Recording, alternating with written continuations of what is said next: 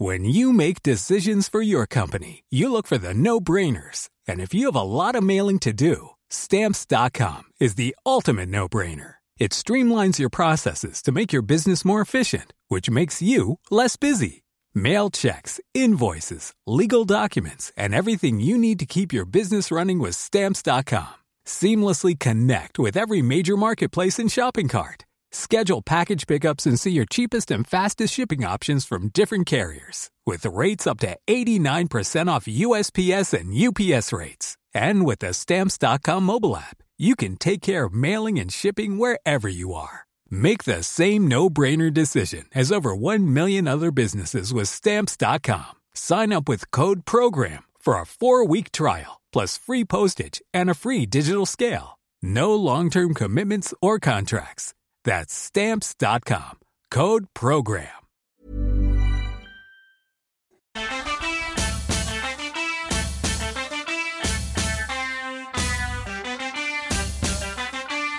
On ne peut plus peindre des intérieurs avec des hommes qui lisent et des femmes qui tricotent. Oh, mais j'adore l'abstrait Vous parlez des fesses de votre grand-mère. C'est une vision occidentale de l'Orient, en recherche de pittoresque et d'exotisme. Un régal de culpabilité chrétienne. Vous savez qu'elle elle fait de la peinture. Pourquoi la dame elle est toute nue?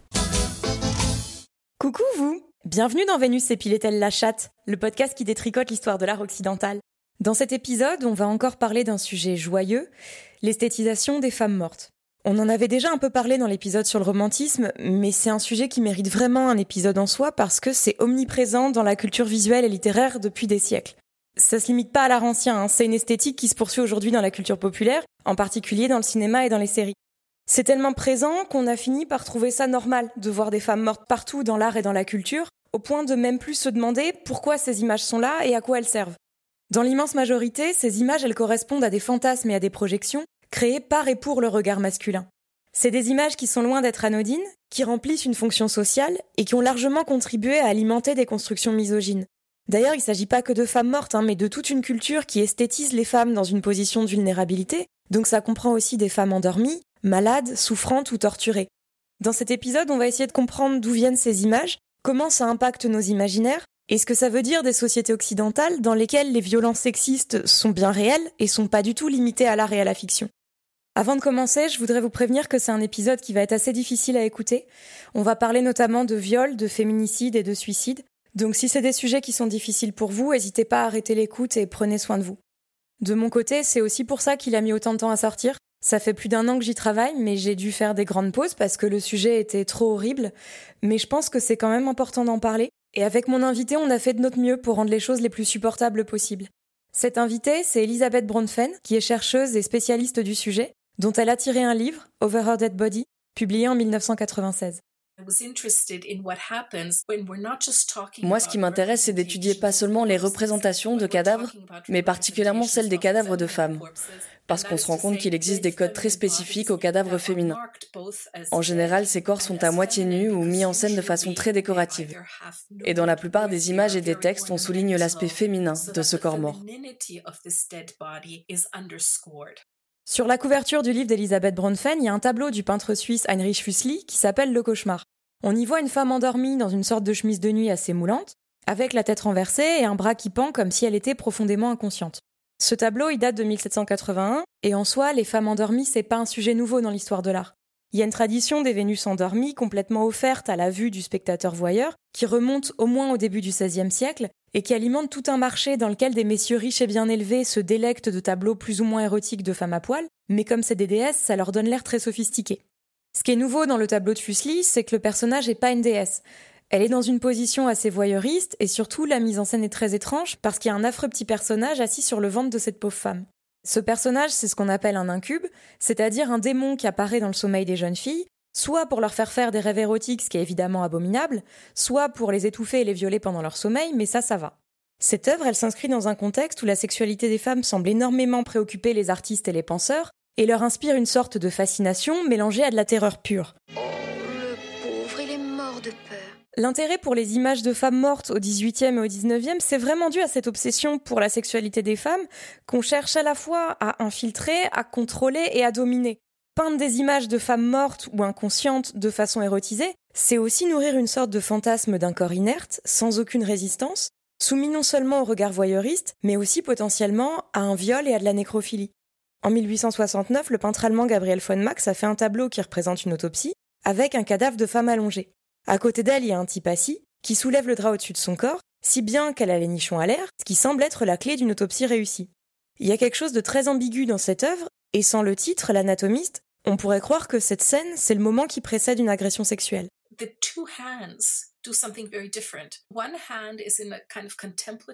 Dans ce tableau, les deux mains font quelque chose de très différent.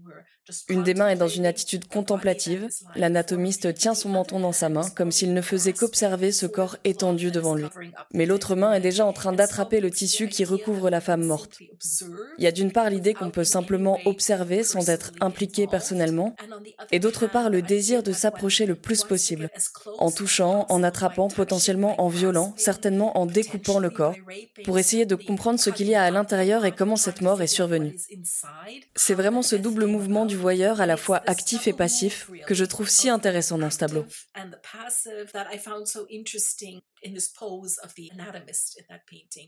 Dans cette œuvre, on trouve un schéma qui est assez fréquent dans la culture visuelle en Occident, avec une femme allongée, souvent dénudée, et un homme penché au-dessus d'elle, qui la regarde ou qui la touche. Ce schéma, il est loin d'être limité aux beaux-arts. On le voit dans La Belle au bois dormant ou dans Blanche-Neige par exemple. D'ailleurs, Blanche-Neige, elle est installée dans un cercueil en verre parce qu'elle est tellement belle dans son sommeil que ce serait dommage de se priver du spectacle. Et c'est à ce moment-là que le prince tombe amoureux d'elle, alors qu'il lui a jamais parlé avant. Ça, c'est assez symptomatique de l'hétérosexualité. Cette idée que ce qui est attirant dans les yeux des hommes, c'est la passivité, avec une confusion entre amour et pouvoir dont on est loin d'être sorti. Et ce schéma d'un homme penché sur le corps d'une femme inconsciente, on le retrouve dans des œuvres beaucoup plus récentes. On voit ça dans énormément de scènes d'autopsie des séries policières, mais aussi par exemple dans un film de Pedro Almodovar sorti en 2002 qui s'appelle Parle avec elle. Ce film y raconte l'histoire d'un infirmier qui se dit amoureux d'une patiente dans le coma. Il la viole et il présente ça comme une histoire d'amour incroyable qui fonctionne mieux que la plupart des mariages. Le point commun de toutes ces images, c'est qu'on voit des femmes très belles, observées comme des objets, sur lesquels, en tant que spectateur ou spectatrice, on n'a pas d'autre choix que d'adopter le point de vue du personnage masculin. Quand ce personnage commet une agression, elle est rarement montrée directement, et comme en plus on n'a que son point de vue à lui qui souvent est romantisé, on est en quelque sorte invité à ressentir plus d'empathie pour lui que pour ces femmes inconscientes, observées, voire agressées à leur insu.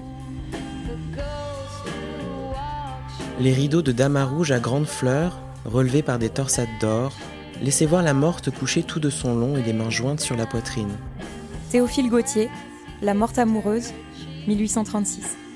Elle était couverte d'un voile de lin d'une blancheur éblouissante que le pourpre sombre de la tenture faisait encore mieux ressortir et d'une telle finesse qu'il ne dérobait en rien la forme charmante de son corps et permettait de suivre ses belles lignes onduleuses comme le coup d'un cygne que la mort même n'avait pu roidir. Je ne pouvais plus y tenir. Cet air d'alcôve m'enivrait, et je marchais à grands pas dans la chambre, m'arrêtant à chaque tour devant l'estrade pour considérer la gracieuse trépassée sous la transparence de son linceul. D'étranges pensées me traversaient l'esprit. Je me figurais qu'elle n'était point morte réellement, et que ce n'était qu'une feinte qu'elle avait employée pour m'attirer dans son château et me conter son amour.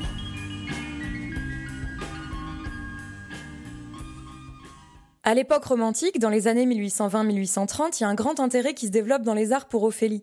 Ophélie, c'est un personnage de Shakespeare qui, en apprenant que Hamlet, son fiancé, a tué son père, tombe dans la rivière et se noie, sans qu'on sache vraiment si c'est un accident ou un suicide. Cette histoire, c'est du pain béni pour les artistes romantiques parce qu'elle incarne la mort d'amour, un sujet omniprésent dans la fiction, où il est question d'histoires d'amour impossibles qui peuvent que se résoudre dans la mort.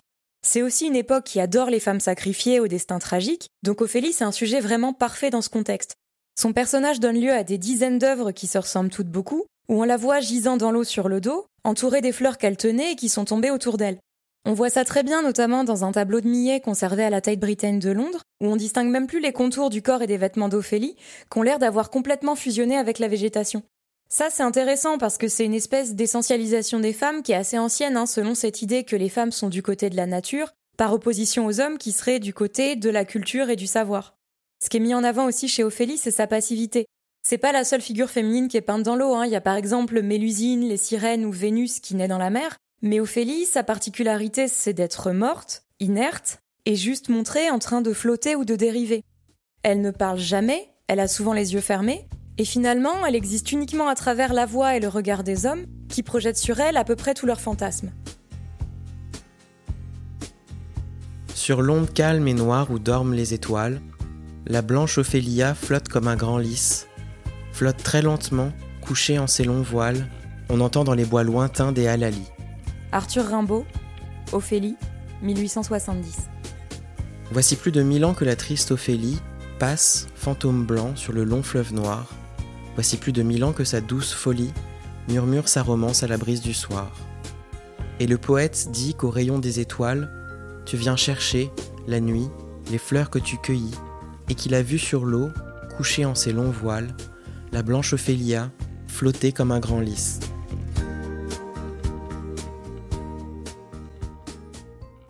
Cet intérêt pour Ophélie morte, il vient dire beaucoup de sociétés très misogynes, que ce soit la France de Napoléon ou l'Angleterre victorienne.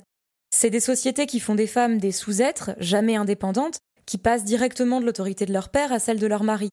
En 1890, une société de cosmétiques française lance une poudre de beauté qui s'appelle Ophélie, et dans les années 1870, Sarah Bernard se met en scène dans ce qu'elle appelle son cercueil, qui est une sorte de lit à rebord qu'elle trimballe avec elle et dans lequel elle pose avec des fleurs. Donc c'est quand même intéressant de voir à quel point cet idéal se diffuse et à quel point il est intégré par les femmes de l'époque. Ce que fait Sarah Bernard, c'est simplement se conformer à des modèles très valorisés comme Ophélie, dans une époque qui semble préférer les femmes mortes aux vivantes. Cette idée de sacrifice, elle concerne pas seulement les personnages de fiction, elle s'étend aussi à des femmes réelles. Dans le fameux tableau de Millet où on voit Ophélie flotter parmi les fleurs, le modèle c'est Elisabeth Sidal, une artiste qui, comme beaucoup de femmes, a souvent été réduite à un rôle de muse et de modèle, elle a beaucoup posé pour ses collègues, et en l'occurrence, pour le tableau de Millet, elle a dû poser dans l'eau quasiment tous les jours pendant quatre mois, et ça a failli lui coûter la vie. Elisabeth Sidal avait la tuberculose. Elle a été malade une grande partie de sa vie et elle avait une santé très fragile. Mais malgré ça, pour faire son tableau, Millet l'a fait poser dans cette baignoire pendant des jours. Ensuite, elle est tombée très malade. On ne sait pas si c'est précisément à cause de ça, mais c'est sûr que c'était pas bon pour elle.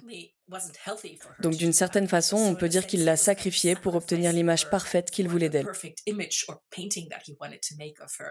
Après avoir posé pour Millet, Sidal s'est mise en couple avec un autre artiste qui s'appelait Dante Gabriel Rossetti. Quand elle est morte en 1862, Rossetti a décidé d'enterrer avec elle tous les poèmes qu'elle lui avait inspirés, sauf que sept ans plus tard, il a changé d'avis, et il a décidé de faire exhumer le corps de Sidal pour récupérer tous ses petits poèmes. Et apparemment, lorsqu'on a ouvert sa tombe, Sidal était excessivement bien conservée, avec des cheveux intacts, et elle était quasiment aussi belle que de son vivant. Je dis apparemment parce que c'est une histoire qui est assez compliquée à vérifier, hein, ça fait un peu partie de la légende. En tout cas, ce qui est sûr, c'est qu'à ce moment-là, Rossetti a fait un dernier portrait de Sidal, où il la montre avec les yeux fermés, auréolée d'une espèce de lumière divine et complètement idéalisée, ce qui a priori n'a pas grand-chose à voir avec l'état actuel de cette pauvre femme, puisque quand il termine le tableau en 1872, elle est morte depuis dix ans. Dans l'Angleterre de cette époque, il y a une fascination pour ce qu'on appelle les femmes déchues, c'est-à-dire les prostituées, qui sont une espèce de version laïque de la pécheresse héritée d'Ève et de Marie-Madeleine. La réalité, c'est que dans l'Angleterre industrielle de l'époque, la prostitution, c'était souvent le seul moyen pour un tas de femmes de nourrir leur famille et de payer le loyer. C'était un contexte relativement hostile et violent, en particulier pour les femmes des classes populaires, et ça arrivait régulièrement que certaines d'entre elles se suicident dans la Tamise. Il y a un tableau de Georges Frédéric Watts où on voit une femme noyée échouée sur les bords du fleuve, allongée sur le dos avec les bras en croix. Il y a quelque chose de presque religieux dans ce tableau qu'on retrouve souvent dans les images de femmes noyées. C'est comme si la mort dans l'eau était une sorte de baptême, qui les lavait et qui les purifiait de leurs péchés, parce que les femmes ont tout le temps besoin d'être purifiées, comme chacun sait. Ça, c'est quelque chose qu'on retrouve dans des productions assez récentes. Hein. C'est le cas par exemple de Laura Palmer dans Twin Peaks, une série états-unienne qui date des années 90. Le point de départ de cette série, c'est le cadavre de Laura Palmer, une étudiante qu'on retrouve noyée sur une plage. Elle est présentée dans un sac blanc avec juste son visage qui dépasse, très pâle avec une expression apaisée et assez sereine. Et je veux pas spoiler, mais au fur et à mesure de l'enquête, on se rend compte que c'était pas tout à fait la jeune fille immaculée que son entourage imaginait. Donc c'est comme si son passage dans l'eau l'avait nettoyée et l'avait ramenée à une espèce d'état virginal qui est censé être l'état des femmes par défaut. C'est lié notamment à l'ensemble des stéréotypes de la féminité hérités de la culture chrétienne. Il y a Ève, la tentatrice, qui pousse Adam à manger le fruit de l'arbre de la connaissance. Et qui apporte à l'humanité le péché, la douleur, mais aussi la mort. Et puis Marie, la mère du Christ, qui dans une certaine mesure est prête non seulement à sacrifier son fils, mais aussi à se sacrifier elle-même pour racheter les péchés de l'humanité. Dans les deux cas, ce sont des extrêmes. Soit la tentatrice, dangereuse, lascive et sensuelle, soit l'incarnation de la maternité, profondément bonne, pure et protectrice. Dans cette conception, le féminin se résume donc à une sorte d'archétype plutôt qu'à une personne. Dans plusieurs images de femmes mortes, la religion va être utilisée comme une sorte de prétexte pour faire des œuvres à connotation érotique, mais qui soient en même temps moralement acceptables. En 1845, Paul Delaroche a fait un portrait de sa femme, Louise Vernet, sur son lit de mort juste après son décès. C'est une image plutôt étrange parce qu'elle est assez sensuelle. Louise Vernet est peinte avec la tête renversée, les yeux et la bouche entr'ouvertes, les épaules nues et les cheveux lâchés, mais en même temps elle a une auréole. Comme si l'artiste avait essayé de contrebalancer l'aspect érotique en faisant d'elle une sainte. On trouve beaucoup d'œuvres qui représentent des martyrs mortes. Souvent, ce sont des histoires qui mettent en avant le sacrifice. Par exemple, des femmes innocentes qui ont choisi de mourir pour échapper à un viol. Dans la plupart des œuvres, ces femmes sont très érotisées. Elles sont censées incarner la pureté et la spiritualité, mais en général, les artistes mettent aussi en avant la nudité et la sensualité. Il y a souvent une ambiguïté entre extase mystique et extase érotique, précisément parce que la femme représentée n'est pas une prostituée mais une sainte. Donc le caractère religieux et sacré finalement c'est un prétexte pour montrer que cette femme sainte, en se sacrifiant, fait l'expérience d'une jouissance encore plus extatique que tout plaisir érotique réel. Mais en plus ça permet au spectateur voyeur d'avoir lui aussi accès à cette expérience. Il y a également des images de femmes attachées à des croix qui elles aussi sont toujours érotisées. Elles sont dénudées avec les seins nus ou dans une position qui met en valeur leur bassin. La structure de ces images peut ressembler à celle de Jésus sur la croix, mais c'est une appropriation du discours religieux, parce que leur sens est complètement différent. Dans les scènes de crucifixion ou dans la plupart des images du Christ, le message principal c'est le sacrifice pour sauver l'humanité. Ça peut arriver dans la culture pornographique qu'il soit érotisé, mais ce n'est pas du tout l'intention des tableaux classiques qui représentent Jésus. D'autre part, il n'est jamais entièrement nu sur la croix. Ses organes génitaux sont toujours couverts ou dissimulés. C'est vraiment une icône religieuse qui symbolise la souffrance et la rédemption. Donc les images du Christ mort n'ont pas du tout le même double sens que celles des femmes mortes.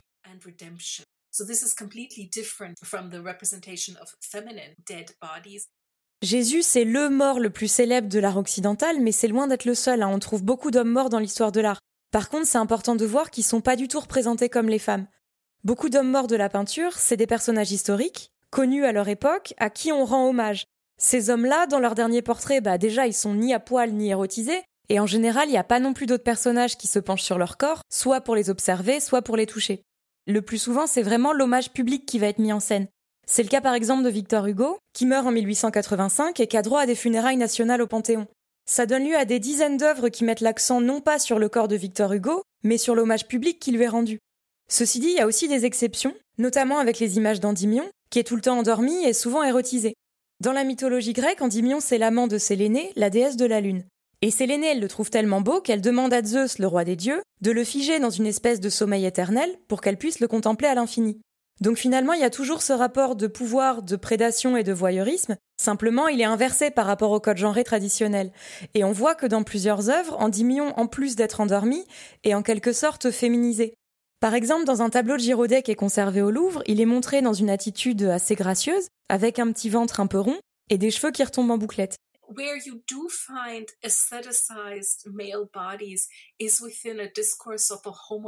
Il y a aussi de nombreux corps masculins esthétisés qui s'inscrivent dans un désir homoérotique, que ce soit dans la littérature, la poésie, les mythes et bien sûr la peinture. Si ce corps est perçu comme un objet de désir passif, jeune et beau, convoité par un homme plus âgé, c'est beaucoup plus facile non seulement de le féminiser, mais aussi de le représenter mort, ou du moins inerte. D'une certaine façon, le corps de ce jeune homme est assez similaire à un corps féminin. Quand je parle de masculin et de féminin, bien sûr, je ne parle pas de la biologie de ces corps, mais plutôt de la façon dont ils sont identifiés culturellement. Ces codes homoérotiques sont assez présents, notamment dans l'Antiquité, avec des descriptions assez sensuelles de jeunes hommes qui meurent au combat. À l'époque, guerre et érotisme sont des notions assez proches. Donc on peut trouver des œuvres qui mettent en scène de jeunes hommes morts, beaux et érotisés, mais dans le contexte d'une prouesse héroïque, où il est question de donner sa vie sur le champ de bataille pour sauver celle d'un compagnon de combat.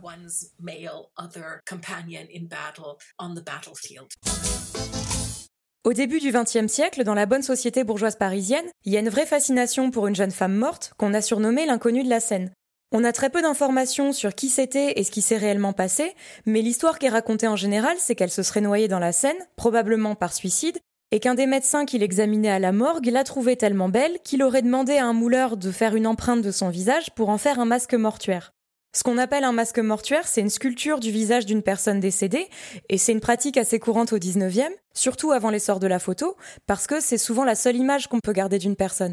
Donc on pouvait tout à fait avoir un masque mortuaire d'un membre de sa famille, mais aussi d'une personne célèbre. Par exemple celui de Beethoven qui a eu aussi un grand succès. Ce qui est intéressant avec l'inconnu de la scène, c'est justement que c'est une inconnue, pourtant son visage va se retrouver dans des centaines de foyers. Cette inconnue de la scène, elle a pas de nom, pas de corps, pas d'histoire, et ce côté toile blanche, c'est précisément ce qui a intéressé les artistes, qui ont pu projeter sur elle à peu près tout ce qu'ils voulaient, et ils ont été des dizaines à s'approprier ce visage pour en faire le sujet de leur œuvre. Toujours je regarde le masque blanc de ton visage sans vie. Dans les corps de ce mourant à l'infini, j'entends la voix de ta beauté. Dans les foules blêmes des jeunes noyés, tu es plus blême et ensorcelante que toutes. Vladimir Nabokov, L'inconnu de la scène, 1934. La fascination pour l'inconnu de la scène, elle s'étend tout au long du XXe siècle, alors même que la pratique des masques mortuaires a quasiment disparu. En 1944, Louis Aragon écrit un roman qui s'appelle Aurélien, dans lequel le personnage est obsédé par l'inconnu de la scène, en qui il voit une rivale à son crush de la vraie vie qui s'appelle Bérénice. Au point que quand il revoit Bérénice 20 ans plus tard, il est pas content parce qu'il trouve que 1. elle est trop vieille, 2. elle parle trop. Il aimerait bien qu'elle ressemble un peu plus à l'inconnue de la scène, qui elle a eu le bon goût de rester jeune et belle, et il dit, je cite, C'est un bonheur d'aimer une morte, on en fait ce qu'on veut, elle ne peut parler et dire soudain une phrase qu'on aurait voulu qu'elle n'eût pas dite. Ça vous est déjà arrivé de penser que vous êtes une merde? Le plus sordide dans la fascination pour l'inconnu de la scène, c'est que là, on parle pas d'un personnage fictif ou mythologique. On parle d'une vraie personne qui est morte et sur laquelle des dizaines d'artistes ont brodé parce qu'ils la trouvaient ensorcelante. On sait rien d'elle, on sait même pas si elle s'est vraiment noyée d'ailleurs, parce qu'en général, les corps des noyés sont assez gonflés, ce qui est pas du tout son cas. Ce qui est certain, c'est que ce visage, il a fasciné précisément parce qu'il était vendu, littéralement vendu, comme celui d'une morte. Donc c'est un mélange assez étrange de fétichisme et de capitalisme, sur le dos d'une femme morte dont on ne sait rien, et qui continue de nos jours, parce qu'on peut encore acheter un masque de l'inconnu de la scène pour la modique somme de 174 euros. Toutes ces images de femmes mortes, elles ont beau appartenir à des siècles différents, représenter des personnages soit réels, soit fictifs, soit idéalisés, soit sexualisés, elles ont quand même un point commun, c'est qu'elles montrent toutes des femmes jeunes et belles. Il y a cette idée très ancrée que non seulement la mort des femmes est un sujet intéressant et plaisant pour les artistes, mais que c'est encore mieux quand ces femmes sont particulièrement belles, parce que d'une certaine façon, ça fiche dans le temps une forme de perfection très normée.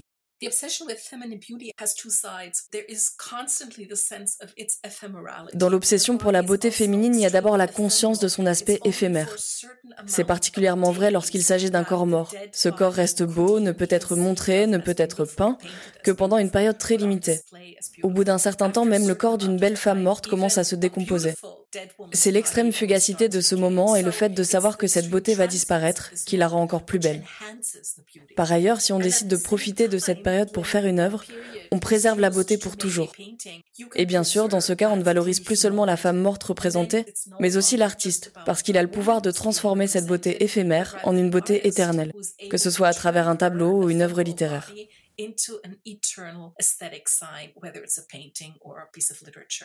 Cette façon d'associer les femmes à une beauté éternelle figée dans le temps, mais surtout un peu désincarnée, là non plus ça se limite pas à l'histoire de l'art, loin de là. L'année dernière, quand l'actrice italienne Monica Vitti est morte à 90 ans, Libé a mis en couverture une photo d'elle qui datait des années 60 en titrant La Vitti éternelle, comme si tout ce qu'on retenait d'elle c'était qu'elle avait été belle il y a 60 ans. C'est exactement pour ça d'ailleurs qu'on est toujours autant fasciné par Marilyn Monroe, qui a eu le bon goût de mourir jeune et donc de jamais vieillir, et qui alimente complètement ce mythe de la femme éternellement belle.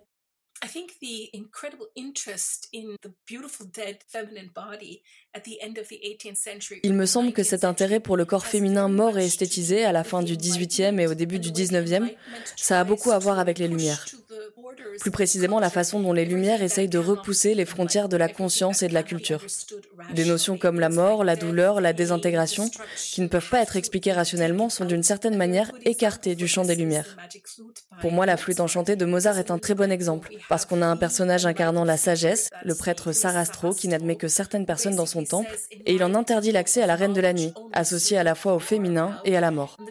Donc il y a cette idée que même si on ne peut pas complètement occulter la mort, on essaye de la repousser aux frontières de la société. Ça se voit de façon très concrète d'ailleurs.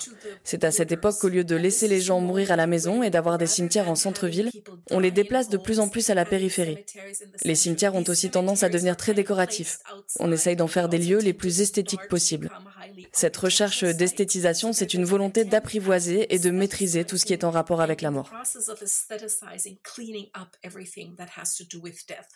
Ce qu'on appelle les Lumières, c'est un raccourci pour désigner les philosophies des Lumières, un courant de pensée qui couvre presque tout le XVIIIe siècle et qui prône la supériorité de la raison par rapport à la religion, le libre arbitre et la science. Dans la lignée de la Révolution de 1789, on proclame la Déclaration des droits de l'homme et du citoyen, qui certes part d'une bonne idée parce qu'elle établit l'égalité entre les individus, mais elle oublie au passage les femmes et les habitants des territoires colonisés par la France. C'est vraiment à cette époque-là que remonte l'universalisme à la française, qui aujourd'hui est brandi à toutes les sauces par les conservateurs, mais cet universalisme, c'est plus ou moins le fait de déclarer que l'humain universel, c'est un homme, évidemment blanc, et de préférence bourgeois. Et toute la thèse du livre d'Elisabeth Bronfen, c'est précisément de montrer que les femmes mortes intéressent les artistes parce qu'elles maintiennent ces hommes-là dans une position de supériorité autoproclamée.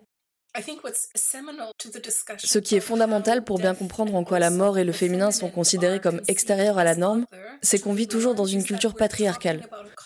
Le point de vue par défaut, le point de vue dit normal, c'est une perspective masculine. Bien sûr, comme je disais tout à l'heure, on ne parle pas d'un masculin ou d'un féminin biologique, mais plutôt de la façon dont ces identités sont codées et construites culturellement. Mais à partir du moment où le point de vue par défaut est masculin, le féminin devient, comme l'a écrit Simone de Beauvoir, le deuxième sexe.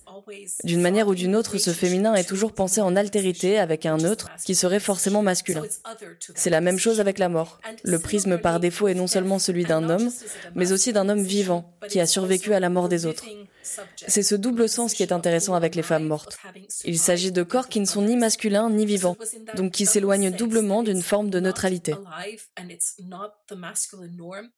Cette notion d'altérité, elle est particulièrement présente dans ce qu'on appelle des Vénus anatomiques, qui sont à mi-chemin entre médecine et beaux-arts, et qui se développent à la fin du XVIIe siècle. C'est des sculptures en cire, très réalistes et grandeur nature, qui servent à étudier l'anatomie humaine. Un des artistes les plus célèbres dans le domaine, c'est l'italien Clemente Susini, qui dans les années 1780 a réalisé plusieurs sculptures à taille réelle de femmes éventrées, qui en même temps sont représentées de façon très esthétique, avec tout un tas de détails qui n'ont aucun intérêt pour l'étude médicale. On faisait ça parce qu'évidemment les étudiants en médecine ne pouvaient pas découper des corps à volonté. Mais on voit aussi que certaines de ces femmes sont mises en scène avec beaucoup de soin. Elles portent des bijoux, elles sont maquillées, elles ont de beaux cheveux. Donc c'est très clair que même s'il s'agit d'un cadavre censé être étudié à des fins médicales, c'est aussi un corps féminin qui se rattache à un canon érotique. D'autre part, ce n'est jamais une femme spécifique, c'est toujours une femme générique. Donc c'est différent des masques mortuaires d'hommes célèbres ou de femmes célèbres d'ailleurs. Ce qui est curieux avec ces sculptures, c'est que la plupart du temps, leurs visages sont intacts. Ce sont les corps qui sont ouverts, et ça crée une espèce de frisson très étrange. Elles ont l'air plus vraies que nature, et en même temps, ce visage est relié à un corps disséqué dont on peut étudier l'intérieur. À ma connaissance, il n'y a pas d'équivalent masculin à ces objets. On trouve des hommes morts parmi ce qu'on appelle les écorchés, c'est-à-dire des sculptures qui montrent le corps sans la peau, par exemple, il y en a deux au musée vétérinaire de Maison Alfort, mais ils n'ont pas du tout cette érotisation assumée. D'autre part, ces Vénus anatomiques, pour la plupart, elles sont enceintes, ce qui est aussi une façon de renforcer leur altérité. Elles sont aussi souvent démontables, donc il y a vraiment cette idée de Playmobil géant, certes destiné à instruire, mais aussi à amuser ces messieurs. Elles sont surnommées Vénus anatomiques, et ça c'est pas anodin parce que évidemment c'est pas que des objets médicaux. Elles prennent place dans toute une tradition où Vénus incarne l'archétype de la femme séduisante, souvent nue et offerte à la vue du spectateur. Ces Vénus anatomiques, elles sont héritières des beaux-arts, mais elles vont plus loin dans le voyeurisme, avec une sorte de fascination-répulsion pour la femme qu'on va chercher à disséquer, à fouiller, pour mieux la comprendre et peut-être mieux la maîtriser. Et derrière ça, il y a toujours la même chose, c'est-à-dire le rejet millénaire du corps dit féminin, qui est presque considéré comme une espèce à part entière, à la fois repoussante et menaçante. La beauté du corps est tout entière dans la peau. Si les hommes voyaient ce qui est sous la peau, la vue des femmes leur serait nauséabonde, Odon de Cluny, Les collations, 917. Cette féminine grâce n'est que sabure, sang, humeur et fiel. Considérez ce qui se cache dans les narines, dans la gorge, dans le ventre, saleté, partout. Et nous qui nous répugnons à toucher même du bout des doigts de la vomissure ou du fumier, comment donc pouvons-nous désirer de serrer dans nos bras un simple sac d'excréments?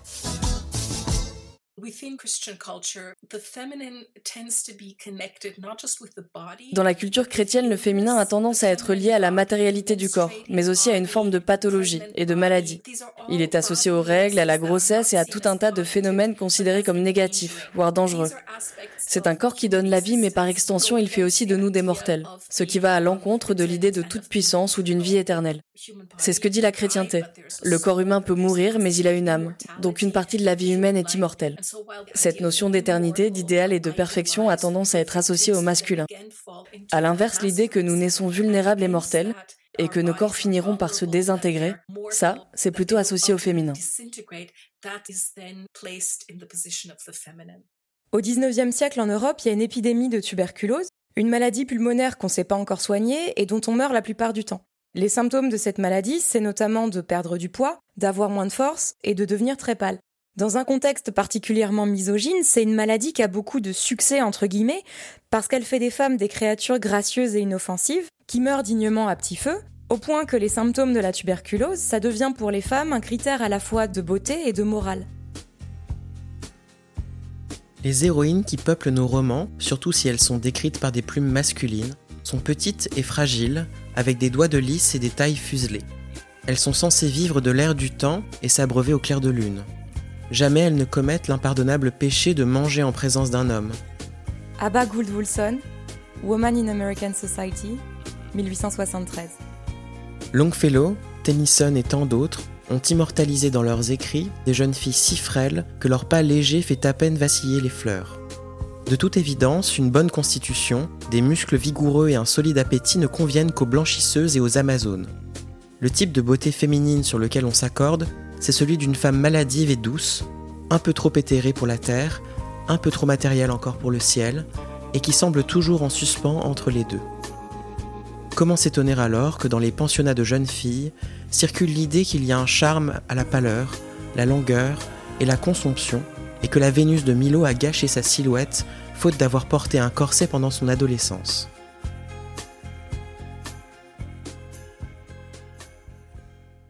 Entre l'époque romantique et la fin du 19e, il y a énormément de tableaux qui montrent des femmes non pas mortes mais mourantes ou en convalescence, allongées et complètement amorphes. Par exemple, il y a un tableau de Giovanni Segantini qui s'appelle Pétale de rose, qui est un gros plan sur le visage d'une femme couchée dans un lit, avec le regard vide et complètement inexpressif. Ces images, elles sortent pas de nulle part, hein. elles font partie d'un contexte où les femmes sont effectivement malades, pas que de tuberculose d'ailleurs, mais peut-être aussi de la vie qu'elles subissent. Quand on regarde ça avec nos yeux d'aujourd'hui, ces symptômes d'apathie, de manque d'envie, de pas pouvoir sortir du lit, ça ressemble quand même pas mal à des symptômes de dépression, et ce serait pas étonnant que des générations de femmes au 19e aient fait des dépressions vues comme elles étaient traitées. Tout ça pour dire qu'au XIXe siècle, c'était très valorisé pour les femmes d'être malades. Quand je dis les femmes, c'est surtout celles de l'aristocratie et de la bourgeoisie, hein, parce que c'était considéré comme un signe extérieur de richesse, dans la mesure où on peut se permettre d'être malade quand on est oisif, et que notre corps n'est pas notre outil de travail. C'était aussi très valorisé chez les femmes mariées, parce qu'on considérait que ça faisait d'elles de bonnes mères et de bonnes épouses, capables de sacrifier leur bien-être pour celui de leur foyer. Donc il y avait une telle esthétisation de la maladie qu'on se retrouvait avec des femmes qui s'affamaient pour ressembler à des tuberculeuses. C'était vraiment encouragé d'être faible, d'avoir un corps fragile, et derrière cette injonction, il y a aussi l'idée de maintenir les femmes dans un état où elles sont soumises et pas en mesure de se défendre.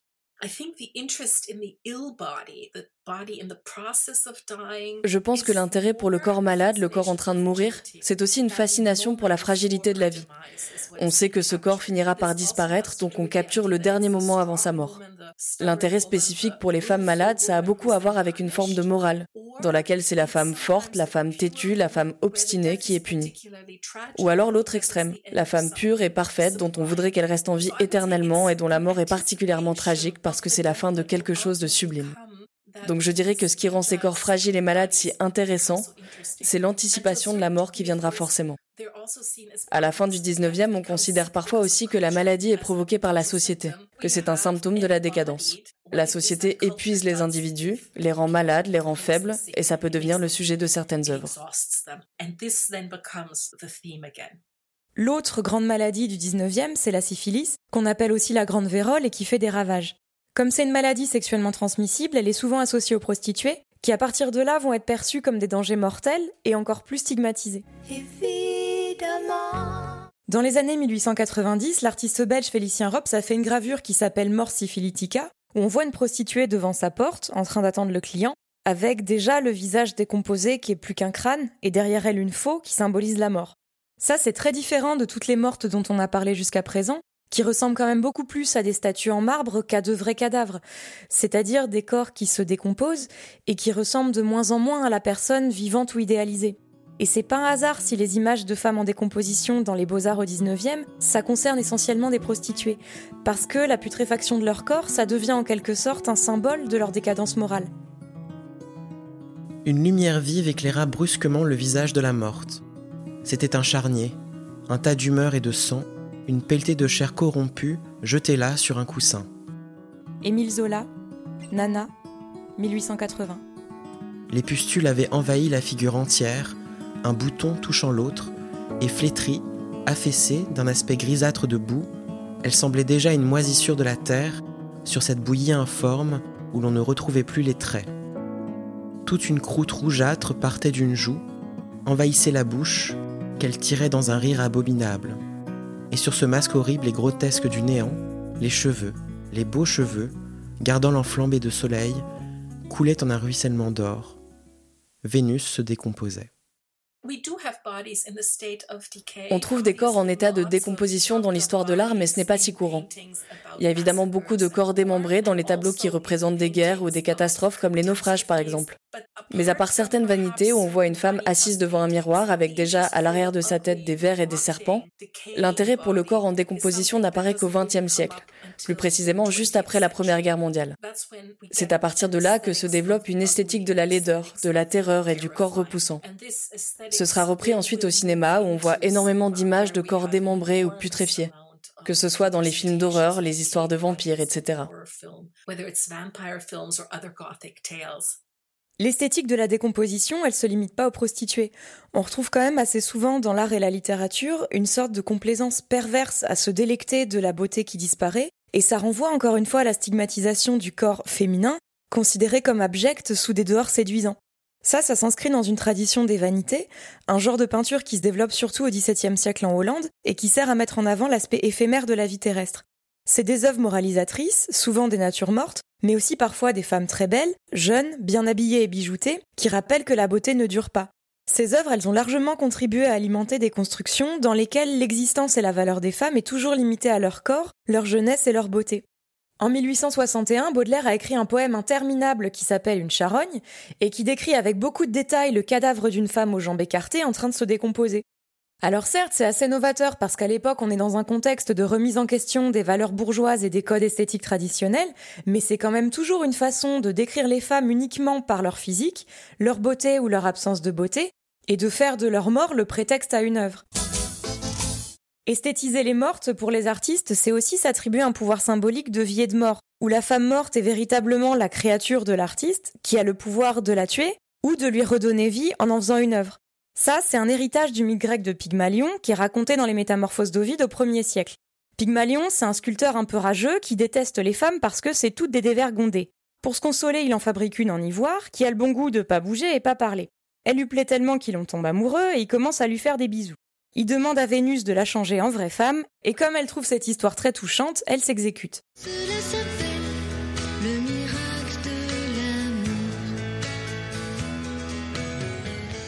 Dans les années 1530, le poète français Clément Marot est en exil en Italie, et pour faire passer le temps, il organise un concours pour écrire ce qu'on appelle des blasons, c'est-à-dire des petits poèmes très courts, qui porteraient chacun sur une partie d'un corps féminin. Donc il y a une quarantaine de poèmes qui parlent du sourcil, de la joue, d'un cuisseau, et tout ça, c'est édité en 1543 sous le titre Les blasons anatomiques du corps féminin, avec les poèmes rassemblés dans l'ordre des pieds à la tête. Évidemment, ces poèmes-là, c'est pas des femmes mortes. Hein. L'idée, c'est pas de littéralement découper les femmes en morceaux, mais c'est intéressant de voir qu'il y a déjà ce regard mortifère posé sur les femmes, avec ce fantasme de créer des femmes comme on crée des œuvres, en considérant leur corps comme des pièces détachées et des supports de fétichisation, uniquement destinés à la contemplation des hommes.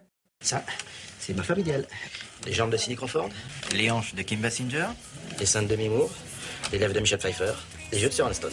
Et le point de Schwarzenegger dans la gueule, tu le veux aussi Cette idée de femme en morceaux, on voit ça aussi beaucoup au début du XXe siècle chez les surréalistes. C'est le cas de Magritte, par exemple, qui a fait plusieurs tableaux avec des morceaux de femmes éparpillés. Il y en a deux notamment qui s'appellent L'évidence éternelle, me demandez pas pourquoi, qui sont cinq petits tableaux montrant chacun une partie d'un corps féminin et qui, mis bout à bout, forment presque une personne en entier. Je dis presque parce qu'on a uniquement le visage, la poitrine, la vulve, les genoux et les pieds, c'est-à-dire des parties qui culturellement sont souvent sexualisées et qui peuvent être fétichisées. Je parle de Magritte parce que c'est des images assez évidentes, mais peindre des femmes en pièces détachées, on voit ça chez beaucoup d'autres artistes, Picasso notamment. Et quand on sait comment il considérait les femmes, c'est difficile de trouver ça anodin.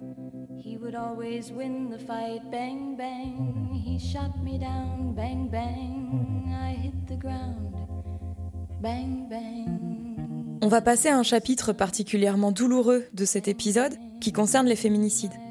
J'en avais pas forcément conscience avant de le préparer, mais je me suis rendu compte qu'esthétiser les meurtres de femmes, c'est réellement une passion en Occident. Ça concerne les beaux-arts, mais aussi la littérature, le cinéma, la musique et l'opéra, y compris dans des œuvres qui sont considérées comme le plus haut degré de raffinement et de sophistication.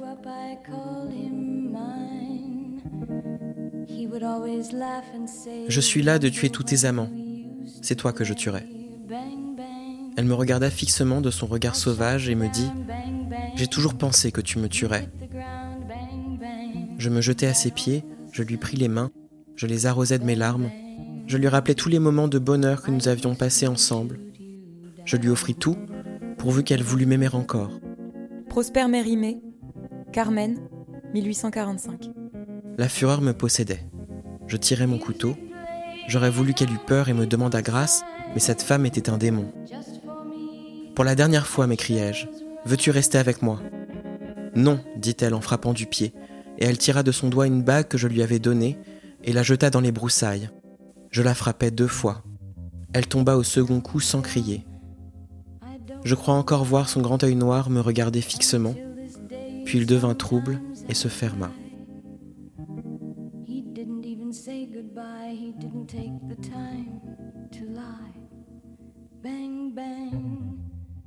Dans la peinture, un des plus anciens exemples de féminicide, c'est une série de quatre tableaux de Botticelli qui datent des années 1490 et qui illustrent la chasse et la mise à mort d'une femme dans la forêt.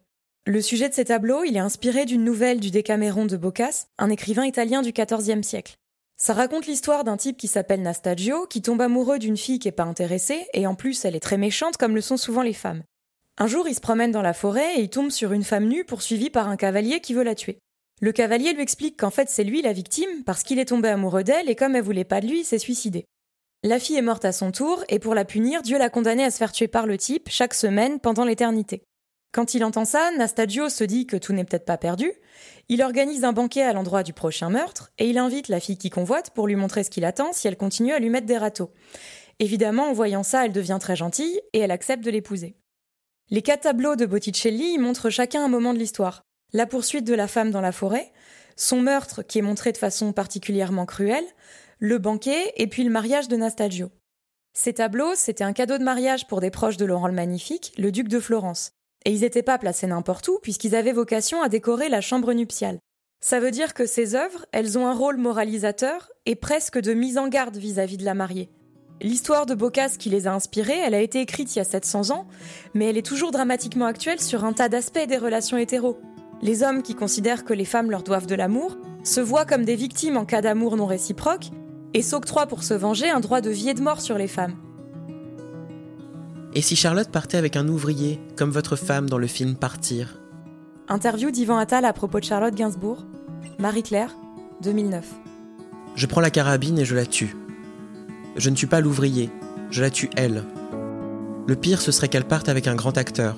Je serais encore plus humilié on est atteint dans sa virilité. Quand j'ai été quitté par une fille que j'aimais, il ne s'agissait plus d'elle, il ne s'agissait que de moi. On pense qu'on ne vaut pas le coup, on n'a plus envie de soi.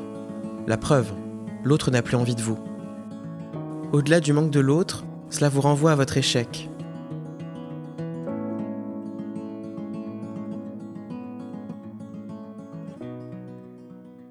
Pendant l'entre-deux-guerres, l'Allemagne devient une démocratie parlementaire qu'on appelle la République de Weimar. C'est une période qui est souvent perçue comme un moment de liberté et de respiration, mais qui est aussi excessivement misogyne et dans laquelle on voit fleurir un tas d'œuvres qui mettent en scène la mort et la torture des femmes. Pour comprendre tout ça, il faut revenir un peu sur le contexte sociopolitique de l'époque. L'Allemagne a été très marquée par la Première Guerre mondiale, énormément de soldats sont morts, et parmi ceux qui sont revenus, il y a ce qu'on appelle des gueules cassées, c'est-à-dire des hommes qui ont été complètement défigurés par des tirs d'obus. Donc on croise tous les jours ces hommes mutilés, tandis que les femmes sont perçues comme des traîtresses qui s'en sont sorties indemnes. D'ailleurs, dans cette narration, on oublie complètement tous les viols de guerre commis par l'armée russe sur les Allemandes, mais passons. La deuxième chose, c'est que pendant la guerre, les femmes avaient pris une place assez importante sur le marché du travail, parce qu'il fallait bien remplacer tous les hommes qui étaient partis au front, et apparemment c'était perçu comme une menace pour les hommes qui, à leur retour, allaient se retrouver sans emploi. Ce qui paraît terrifiant à plusieurs générations d'hommes de cette époque, c'est l'indépendance et l'émancipation des femmes, qu'il faudrait à tout prix endiguer, pour revenir à un ordre patriarcal plus familier et plus rassurant. Donc même si c'est une construction et une déformation de la réalité, ça a des conséquences très concrètes, en particulier une haine viscérale des femmes. Ça se manifeste dans ce qu'on appelle des loose murders, des meurtres à caractère sexuel dont l'immense majorité des victimes sont des femmes, et encore plus souvent des prostituées, sur qui on va cristalliser toute la misogynie de l'époque. Ces féminicides, même s'ils sont assez exceptionnels, ils sont très médiatisés, et ils vont inspirer beaucoup d'œuvres, en particulier chez les avant-gardes. C'est à ce moment-là que se développe un mouvement artistique qui s'appelle la nouvelle objectivité et qui, compte tenu de toutes les horreurs de la guerre, se détache d'un canon esthétique traditionnel et va au contraire représenter les corps de façon très crue et pas du tout idéalisée. C'est ce qu'on voit dans les images des gueules cassées, mais aussi des loose murders, qui mettent en scène des cadavres de femmes désarticulés, éventrés et coupés en morceaux. Il y a par exemple Autodix, un des artistes les plus célèbres de la nouvelle objectivité, qui a fait au moins huit œuvres représentant des loose. Il a aussi fait un tableau où on voit un homme qui vient de commettre un féminicide et qui brandit avec un grand sourire une des jambes de la femme qui vient de tuer. Il a confié à un de ses amis qu'il avait fait ses œuvres parce que lui aussi avait envie de violer et de tuer des femmes et que, je cite, il fallait que ça sorte. C'est comme si faire ses œuvres, ça l'empêchait de commettre ses actes dans la vraie vie. Et ça, c'est intéressant parce qu'on est tellement occupé à séparer l'homme de l'artiste et le fond de la forme qu'on a intégré sans problème que ce genre d'image pouvait être cathartique, sans jamais remettre en question l'obsession des hommes à tuer et torturer des femmes, et sans s'interroger sur l'impact de ces images, comme si c'était que des images et qu'elles étaient par définition inoffensives.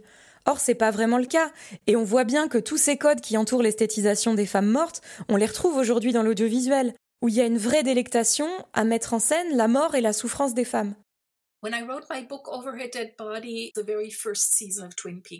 Quand j'ai écrit mon livre, la toute première saison de Twin Peaks venait de sortir. À l'époque, on était encore obligé de regarder les épisodes un par un. Et donc chaque semaine, au générique, on voyait deux choses. Le portrait de Laura Palmer, toute pétillante sur sa photo de lycée, puis un plan sur son cadavre dans le sac mortuaire qui laissait voir son visage. Dans ce plan, évidemment, ce n'est plus la fille rayonnante de la photo, mais elle n'est pas non plus en train de se décomposer. J'étais déjà intriguée par cette espèce de dédoublement de l'image et d'esthétisation de ce cadavre. Ensuite, je me suis rendu compte que cette série et beaucoup d'autres productions hollywoodiennes reprenaient des schémas traditionnels des images des 18e et 19e siècles. Ces innombrables femmes mortes présentes dans la culture visuelle, que ce soit des saintes, des femmes sacrifiées, des femmes déchues ou des héroïnes assassinées, elles imprègnent directement les codes visuels des films et des séries. Pas seulement des films hollywoodiens d'ailleurs, mais aussi énormément de films d'art et d'essai, voire d'avant-garde. Et je crois que c'est exactement pour les mêmes raisons que ça intéressait autrefois les peintres, les sculpteurs et les écrivains. C'est presque une convention de genre, comme utiliser des violons quand les personnages se regardent, ou bien mettre les femmes dans des situations où elles sont tuées ou agressées sexuellement. Brian De Palma, film Comment, 1984. Dans l'histoire de la culture occidentale, les femmes semblent être plus vulnérables que les hommes. Cela s'explique en grande partie par le fait qu'elles sont physiquement moins fortes. Évidemment, les enfants en danger, c'est aussi un sujet qui interpelle, mais il y a quelque chose de trop affreux là-dedans. Je n'ai pas particulièrement envie de découper les femmes en morceaux, mais ça a l'air de fonctionner.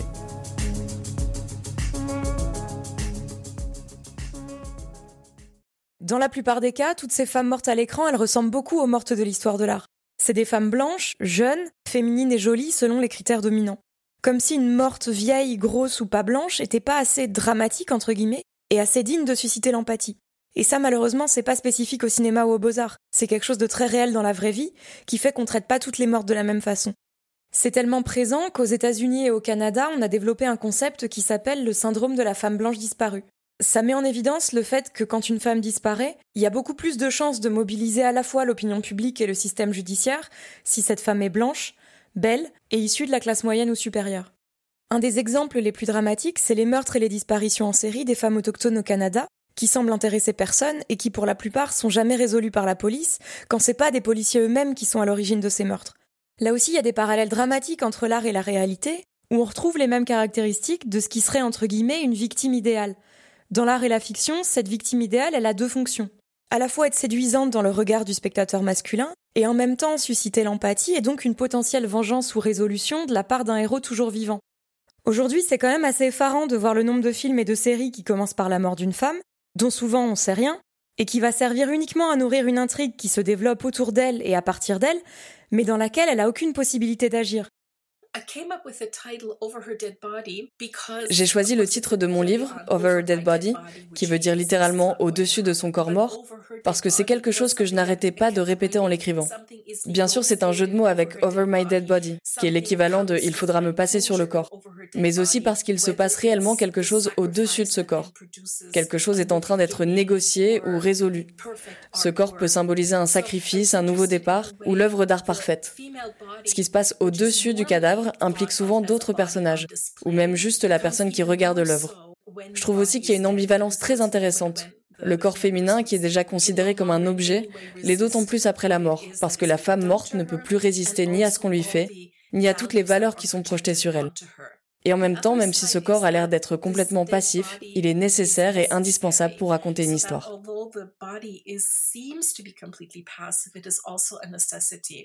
Donc il s'agit pas seulement de créer des images esthétiques mettant en scène des femmes mortes, ça va beaucoup plus loin que ça. Il s'agit d'instrumentaliser la mort des femmes comme un prétexte pour parler des hommes, qui dans l'immense majorité des productions restent les vrais sujets et les vrais héros. Moi, il y a un exemple qui m'a marqué récemment, c'est le film La Nuit du 12. Ça raconte l'histoire d'un féminicide réel, celui de Maud Maréchal en 2013, qui a jamais été élucidé. Ce qui est assez révélateur dans ce film, c'est que finalement, le féminicide, c'est juste un point de départ.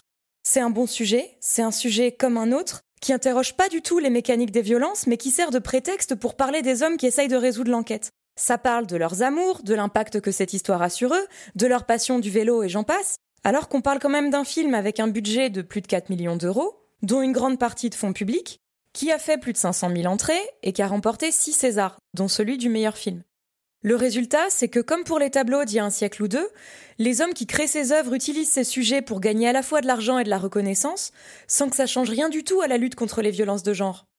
Au moment où j'enregistre cet épisode, en août 2023, on compte 80 féminicides en France, 12 en Suisse et 21 en Belgique. La Belgique, c'est le premier pays en Europe qui a mis en place une loi contre les féminicides, en juin dernier, qui prévoit de traiter le problème à la source et de façon globale. Cette loi, elle comprend de la prévention, des formations, et aussi un meilleur suivi des dossiers des plaignantes parce qu'on sait bien qu'en cas de violence intrafamiliale, les féminicides c'est souvent la dernière étape d'un processus de violence qui est là depuis des années. Alors est-ce qu'elle sera appliquée correctement? Ça personne n'en sait rien, mais en tout cas c'est le premier pays en Europe à l'avoir fait et à considérer les féminicides pour ce qu'ils sont, c'est-à-dire un vrai problème social, de santé et de sécurité publique. C'est ni une banalité inévitable, ni des drames isolés qui font des bons sujets pour vendre des journaux et créer des œuvres. Parce que c'est aussi cette inertie politique qui permet aux artistes de s'approprier les morts des femmes et au passage de s'en mettre plein les poches. Ces œuvres, même si c'est pas forcément conscient, elles contribuent largement à maintenir des systèmes de domination vieux de plusieurs siècles et une vision des genres très binaire uniquement basée sur des rapports de pouvoir. Avec des hommes qui ont sur les femmes un droit divin de vie et de mort, et des femmes qui finalement méritent quand même toujours un peu de mourir. D'après mes premières observations, il semble que ce soit un homicide, monsieur. Elle a subi une agression sexuelle? La victime est un homme. Ah oui? D'accord. Dans ces cas-là, on pense à une femme, généralement. Je voudrais finir cet épisode avec une œuvre qui va complètement à l'encontre de tous ces stéréotypes romantiques sur les femmes mortes. C'est une série australienne qui s'appelle Deadlock, dans laquelle on retrouve cet archétype de cadavres nus échoués sur la plage, sauf que ces cadavres, c'est des hommes. Et dans la série, on voit bien que quand c'est des hommes, on trouve ça complètement absurde, bizarre et dérangeant, alors qu'on s'est totalement habitué à recevoir ça lorsque c'est des femmes mortes qui sont mises en scène. Je trouve que c'est une série vraiment salutaire qui montre bien à quel point l'art a un impact sur nos imaginaires, à quel point on a intégré que quand c'est des femmes, c'est au mieux normal, au pire divertissant et délicieusement transgressif. Je dis pas du tout qu'il faut arrêter d'exposer les œuvres du passé. Au contraire, ces images, elles sont très importantes pour comprendre l'ampleur de la misogynie en Occident, qui maltraite les femmes vivantes et place les mortes sur un piédestal. Ce que je dis, c'est qu'il est vital de les replacer dans un contexte où les féminicides sont une réalité, un système, dans le monde entier et depuis des siècles. En ce qui concerne les œuvres contemporaines, que ce soit le cinéma, les séries ou la littérature, je crois qu'il est grand temps d'arrêter de faire de la mort des femmes un spectacle. Ça veut pas dire ne plus en parler, mais on voit dans Deadlock que c'est possible d'en parler autrement, d'en parler mieux, et de commencer à produire d'autres images, d'autres récits et d'autres discours.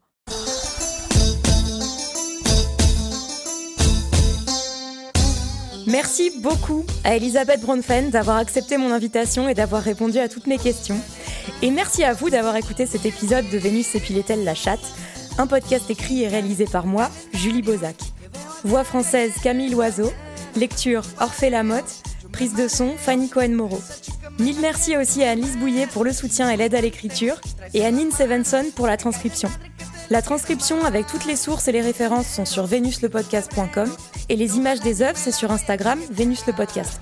Si cet épisode vous a plu, le meilleur moyen de le dire, c'est d'en parler autour de vous et de laisser 5 étoiles et un commentaire sur Apple Podcast.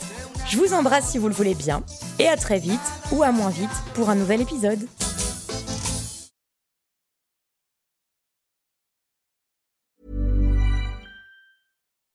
When you make decisions for your company, you look for the no-brainers. If you have a lot of mailing to do, stamps.com is the ultimate no-brainer. Use the stamps.com mobile app to mail everything you need to keep your business running with up to 89% off USPS and UPS. Make the same no-brainer decision as over 1 million other businesses with stamps.com. Use code PROGRAM for a special offer. That's stamps.com, code PROGRAM.